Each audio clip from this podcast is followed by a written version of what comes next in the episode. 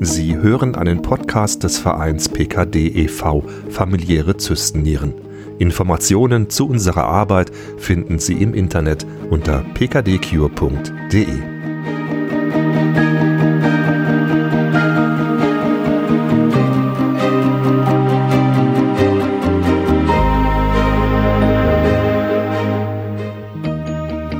Herzlich willkommen zu unserem PKD-Podcast. Es geht um Zysten, Nieren und wie man damit leben kann. Mein Name ist Stefan Das.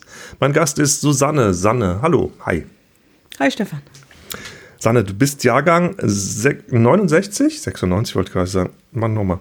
Susanne, du bist Jahrgang 69, du bist verheiratet, hast drei Kinder und bist gelernte PTA. Das heißt, du hast mit Medikamenten zu tun. Was PTA nochmal, wofür steht die Abkürzung? Pharmazeutisch-technische Assistentin. Ich komme aus der Apotheke. Ich okay. Ja. Das heißt, Medikamente ist für dich die Welt, wo du schon. Ja, die großen Pötte. Eigentlich habe ich, die waren es die großen Pötte, in denen ich rühren wollte. Ähm, wollte eigentlich Krankenschwester werden, aber da Blutsehen ist nicht meins. Und, Gut, und dann habe ich. Schlecht in den nein, Beruf. nee, und aber mit Medizin muss es trotzdem irgendwie sein. Okay. Die Faszination zu verstehen, wie was läuft, ähm, war sehr groß. Und in der Pharmazie ist das eben auch möglich. Okay, ohne Blut zu sehen. Das Thema Zystennieren war dir nicht unbekannt. Deine Mutter hatte Zystennieren, ist dann 99 an die Dialyse gekommen und ein Jahr später gestorben.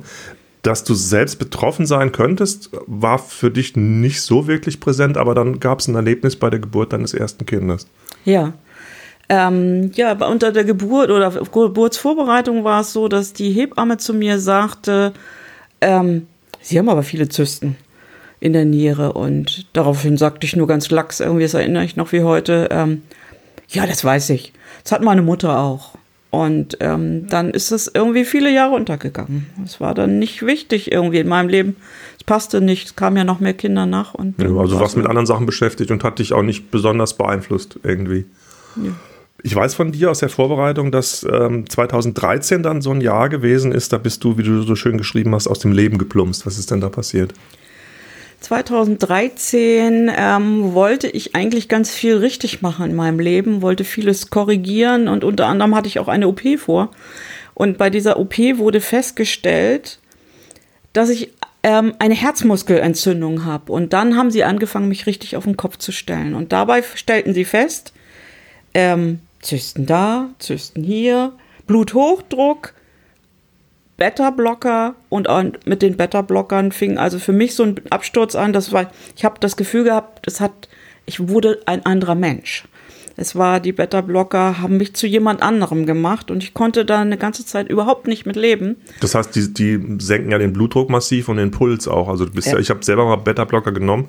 Du fühlst dich ja wie sediert so ein bisschen. Ne? Genau. So, und ich war anscheinend, ich muss immer sehr, es war mir nie bewusst, ich muss einen sehr hohen Blutdruck gehabt haben. Aber da gewöhnt man sich ja dran. Ne? Genau, und, und ich bin so jemand gewesen, holla, hier kommt sie. Und ähm, dann war ich ja so gedämpft und bin irgendwie, ähm, ja, ich muss es ganz deutlich sagen, ich bin in Depression verfallen und ähm, habe mich auch anderthalb, zwei Jahre komplett isoliert, bin aus dem Leben ausgestiegen und habe ähm, dann aber langsam mit Hilfe von Therapien und, und anderen Dingen ähm, wieder zurückgefunden und habe angefangen dann zu gucken, was hast du da eigentlich? Was ist denn das? Und ja, es war aber irgendwie nicht rund. Es fühlte sich nicht richtig an und ich wusste irgendwie nicht genau, was das ist und ähm, irgendwie was richtig gemacht hat. Das zu dem Zeitpunkt auch mit mir noch nicht, dass ich jetzt irgendwie eingeschränkt war, sondern der Bluthochdruck war es und, ähm, und irgendwas war anders. Hm, Das heißt, Bluthochdruck ist ja eine von den Nebenwirkungen, wenn Zystennieren da sind. Der wurde behandelt im Prinzip, aber mit den Nieren, so zystenmäßig, hast du noch nicht so Stress gehabt, so richtig. Nee, am Anfang noch nicht so richtig. Da war noch nur, ja, hoch, ups, da ist es aber viel und ähm, ja, nee, das sind ein paar mehr. Und ja, das war aber auch, auch, irgendwie noch nicht so, nicht so richtig. Also es war, es hat mich noch nicht gestört, aber es war, war ein großer Einschnitt. Also 2013 ist wohl, wo ich sage, da, da ging das los. Dass es anfing, zu mein, mein Leben zu verändern. Und ich glaube, ich habe mich bis heute da auch irgendwie nie wieder so richtig von erholt aber ähm, konnte irgendwann damit doch dann leben und so bis letztes Jahr war es eigentlich auch so, dass ich sagte, ja, bis, ne, bis März 2019 war dann so ein Zeitpunkt, wo ich eigentlich dachte, naja, irgendwann hatte ich mich da dann doch mit abgefunden, Mhm. Ja, dass es so ist. Genau. Aber dann kamen dann tatsächlich mit Macht die, die Zysten. Also nicht unbedingt jetzt nur die Nierenzysten, bei dir waren das auch die Leberzysten. Was ist denn da? Du hast gerade März 2019 erwähnt. Was ist denn da passiert? Ja, es fing eigentlich an schon vor März 2019, dass ich verstärkt Schmerzen auf dem, auf dem unteren rechten Rippenbogen hatte. Das drückte ganz massiv darauf und man fing an mit leichten Schmerzmedikamenten. Also Schmerzmedikamente, die für Zystennierenpatienten möglich sind. Eben kein Ibuprofen, sondern eben auch also andere Sachen. Und das ist bei uns ja dieses Novamin-Sulfon. Und ähm, damit habe ich angefangen und ähm, es wurde aber irgendwie nicht wirklich besser. Ich habe dann Schmerztherapeuten mit ins Boot geholt und die haben ähm, mir dann andere Medikamente gegeben, aber 2019 im März war es dann so, dass ich ins Krankenhaus kam. Und ähm, man mit Antibiotika versuchte irgendwie ähm, irgendwas hinzukriegen, Entzündungswerte, die irgendwie entglitten waren, die man auch irgendwie nicht greifen konnte. Und ähm, ja, sie haben gesucht. Hm. Aber das war schon klar, dass das irgendwie mit den Leberzysten dann in dem Fall zusammenhängt. Ja, ne? sie haben dann MRTs, CTs, PET-CTs gemacht. Ähm, man hat was im Urin gefunden, es waren auch Infektionen da, aber so wirklich ganz klar war es immer nicht, weil die Menschen, die diese Bilder angeguckt haben, ähm, nicht genau wussten. Also es hieß immer, also auszuschließen ist es nicht, aber so ganz klar gesagt, da und da und da. Ja, und man hat mich dann so durchs Jahr durch eigentlich immer so damit gelassen und hat mich eigentlich schmerzmedikamentös einfach nur behandelt. Also im Prinzip nur an den, an den Symptomen im Grunde genommen versucht, das irgendwie einzudämmen. Du hast es gerade so ein bisschen gesagt, man, man wusste nicht so richtig, äh, Nierenzysten, Leberzysten, PKD-Patienten haben ja oft das, äh, so ein bisschen das Problem, zum Arzt zu gehen und äh, das Gefühl zu haben, die haben nicht so wirklich da die Ahnung. Du mit deinen, gerade mit dem Thema Leberzysten, was hast du dann gemacht, um da irgendwie weiterzukommen? Ja, erstmal gestehe ich ganz, ganz lange nichts, weil ähm, es gab einen Spezialisten, der, der, der, der in, in Hamburg, ich komme aus Hamburg, ähm, im, der sich mit Zystennieren auskannte und für mich war zu dem Zeitpunkt, wusste ich nicht besonders viel, dass die sich auch ein bisschen anders benehmen, die Zysten nochmal in der Leber. Und ähm, ich hatte den Eindruck, ich bin sehr gut aufgehoben.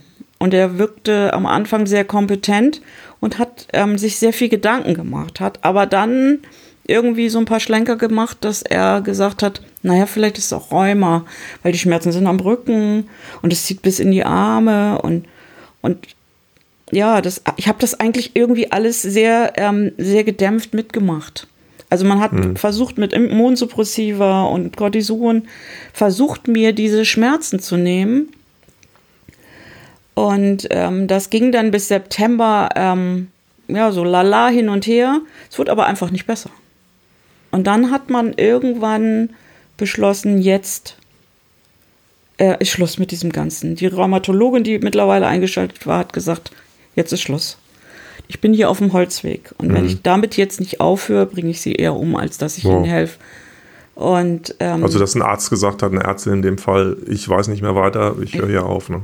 Nee. Ist ja, ich meine, ist ja einerseits gut, weil ehrlich, aber für dich als Patientin natürlich nee, das hat kein gutes Gefühl. Nee, das hat auch an meiner Seele gekratzt. Also es hat schon wieder dazu geführt, dass ich, ähm, ich nenne das immer depressive Schübe bekam, so dass ich auch wieder in Rückzug ging aus meinem sozialen Umfeld mich zurück, weil die Frage nach wie geht's ähm, war immer, äh, was soll ich denn dazu sagen? Es ging mir nicht gut und jemand, der jammert, bin ich eigentlich auch nicht. Ich habe das immer Jana- Jammern genannt. Ja, was dann zur Folge hatte, dass man mir in den letzten Wochen irgendwann gesagt hat, also wenn das mit Ihnen so nicht besser wird, dann ähm, müssen wir wohl mal die Transplantation einleiten und da ging es um die Leber. Und da gingen wirklich pling, pling die Alarmglocken, wo ich gesagt habe, nee, das lasse ich so jetzt nicht laufen. Mhm, Das ist dir dann zu heftig, oder? Das konnte für mich und ähm, wollte ich auch nicht. Wenn es irgendwann so sein soll, weil es so, weil, weil es so klar ist, dann ähm, werde ich den Weg gehen und ich denke, dass es auf lange Sicht ja auch der Weg ist, weil es im Moment noch keine andere Lösung für diese Erkrankung gibt. Aber ähm, nee, abfinden möchte ich mich damit heute hier und jetzt nicht. Ich möchte, eine, ich werde mir eine zweite Meinung holen und habe dann meine Unterlagen genommen und nach Freiburg geschickt. Und war das jetzt was aus Freiburg dann so als Idee für die Behandlung kommt? Diese Idee habe ich eigentlich schon ganz lange im Kopf gehabt. Ich war auf einem tollen Vortrag in Freiburg und da hat ein damals noch nicht Professor einen Vortrag über Zystenleber gehalten. Und es hat mich schon damals sehr fasziniert und mir fiel das aber dann irgendwie wieder ein. Es war auch so ein bisschen verschütt. Und der, der Dr. Professor Dr. Neve, so heißt der Arzt, der, der fiel mir ein und der hat damals sehr schön erzählt, dass das so wie Märklin ist. Also eine Puzzlearbeit in H0, alles ein bisschen klein. Und ich, und ich mag das gerne. Und ähm, diese, diese Geschichte von ihm, die er damals so erzählte, die kam mir auf einmal wieder. Und ich habe nur gedacht, zumindest eine zweite Meinung. Vielleicht kann er mir helfen. Und wenn er den Weg so gehen könnte, ist es vielleicht eine Chance für mich, nicht, nicht gleich zu transplantieren, hm. sondern einen anderen Weg zu gehen.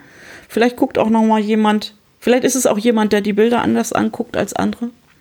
Das ist ja das Krasse, so als Patient denkt man immer, ja, die, die Ärzte, jeder Arzt weiß Bescheid, aber da gibt es halt dann durchaus Spezialisten und wenn man mit denen redet.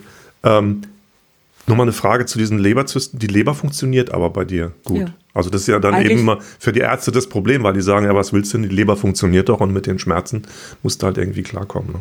Genau, die Leber ja funktioniert und ähm, in Hamburg ist es zumindest so, dass sie ganz klar sagen, ähm, es, es gibt keine Alternative, es gibt keine Zwischenlösung dazwischen. Und für mich schwarz und weiß ist keine Lösung.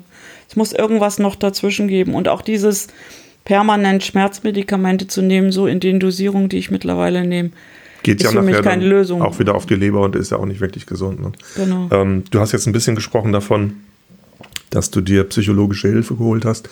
Kannst du mal so ein bisschen uns damit reinnehmen?